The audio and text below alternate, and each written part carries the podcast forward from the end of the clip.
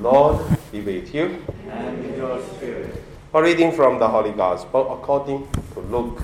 Glory to you, O Lord. Jesus went down to Capernaum, a city in Galilee, and was teaching them on the Sabbath. They were astounded at his teaching because he spoke with authority.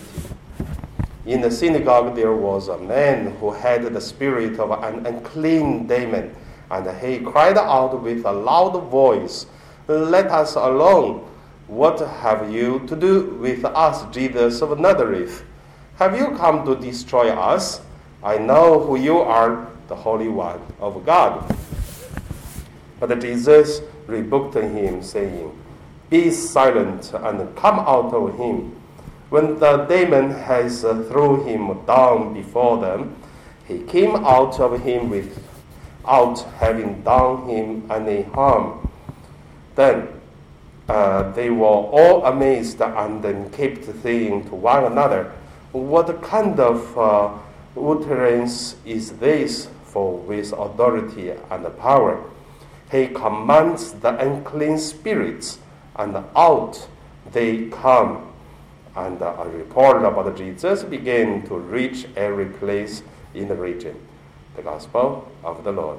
Praise to you, Lord Jesus Christ. So today we can put the, the Gospel reading and the first reading together to do the meditation as a title of uh, What do God has made, has uh, destined us. So, oh, in the gospel also we can use uh, another title as uh, uh, uh, the authorities from God. Uh, we have the authorities from God. That's uh, two things, but I think it's talk about the same thing. First, let us look at the first reading. In the first reading, Jesus, no, Jesus, uh, uh, Paul was talking about uh, the second time coming of Jesus. Nowadays, we don't talk much about this uh, kind of uh, teachings because uh, after Vatican II, we talk a lot about uh, our present uh, life, love to each other, and the life we have now is so, so important. Because the Vatican II tried to correct us, which is always talk about the life after death. But um, after we talk too much about uh, the present life, and then also I believe we're going also too far sometimes, because now we even don't talk about the life after death. That is um, also lose the balance. So then the question come out: What do God uh, uh, has uh, us? And then impose ide- ideas. He said, For God has uh, us not for wrath, but for obtaining salvation through our Lord Jesus Christ, uh, who died for us, so that whether we are awake or asleep, we may live with Him. So, also based on this, I want to say, you know, many times we have to look at uh, from uh, the the, the destiny of our life. Based on this, to look at our present life, give us more meaning. I mean, it's a little bit uh, uh, dry and boring teaching if we only say this. But I give you examples. And this example can give us many meanings about uh, this kind of why, uh, why do God uh, uh, distinct us. Two, two examples. First, so the one who's sitting here, I think there's no no Vietnamese, isn't it? Filipino, Indian, Hong Kong local. So we don't have a Filipino here. Uh, sorry, Filipino, uh, Vietnamese here. Last night, when the four seminar, uh, three seminarians with one priest come to visit uh, our uh, parish in the dinner, so we were talking about one issue. in uh, Wuziming city, the bishop, he come from the underground church. And the Vatican uh, ordered actually, used, asked him to obedient of the vows. To do what? To give up the position of the bishop because the government wants another person to become the bishop, which is the, the bishop from the government. But the one who is loyalty to the faith, to the church, and to the Vaticans, but have to sacrifice to give up the position. So, at the end, the bishop did. He gave up the position of the bishop, and then what he did is he don't go to parish, he don't become anything. He went to the monastery and to stay there. And then from the government to send another bishop, so replace him. The value is uh, what is uh, uh, the apostolate nuncio from uh, Malaysia, from uh, Singapore, so that they can go to Vietnam to visit, to have a meeting. So that's the value.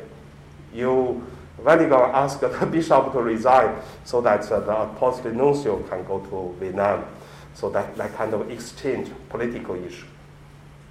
So the people from Vietnam got very angry, very angry, very upset.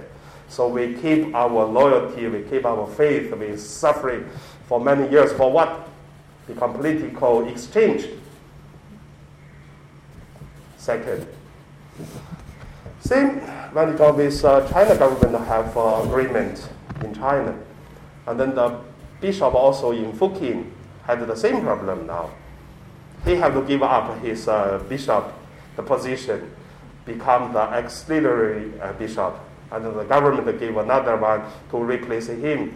Later on, he even cannot become uh, auxiliary bishop, and then got nothing. So the bishop just live next to the cathedral, even not in the church. And then the people from Fukien got very upset also, very painful. And then, yeah, the bishop obeyed. From this, when we talk about the last night, I can feel there's anger inside of this uh, seminarian in the priest from Vietnam. But at the same time, I can see whatever the bishop, whatever the people who are look at this thing happen, if you're looking for democracy, uh, right or wrong, all these kind of things, then you will feel anger. But when you look at uh, these things from faith, we know God knows everything. I mean, that's continued yesterday, my meditation. God knows everything. And God will judge who is right who is wrong. But whatever who is obeyed and who is holy, from this, we will see, look at the gospel, authority. Look at the first reading, talk about uh, God destined the people for what? Not for fight, not for right or wrong, but for the holiness of life, for the direction of life, for the destiny that one give us the guarantee one day when we see God, God will tell us, you're correct you did right, maybe suffered. But the anger doesn't help. Painful is there, sure. But even pain, even sacrifice, but still have to obey. And that's our faith. That is our church. And that is our life. So, I mean, I don't want to go more deeper. I mean, it's quite uh, clear for what we see, what is going on you may uh, experience similar things, not like this big, like this high level things, issues, but uh, you may have for the similar situation experience in the level of a parish, or in one the spiritual group, or in one like even your your, your, your little small uh, committee groups, yeah, all the same. So what is the authority? What's the holiness? What is the direction? How do you deal with your angers? When you talk about the right or the wrong, so how do you feel? So yeah, I found it quite interesting. When the mass finished, maybe going to read through today's the first reading and also the gospel. You will see very interesting. They have kind of a connection, and also whatever for what is going on, we have to know one thing. As one day God will come the second time, and then everything will be open. There will be no more secret, and God will say the final words, and then based on this, we live our present life. So now we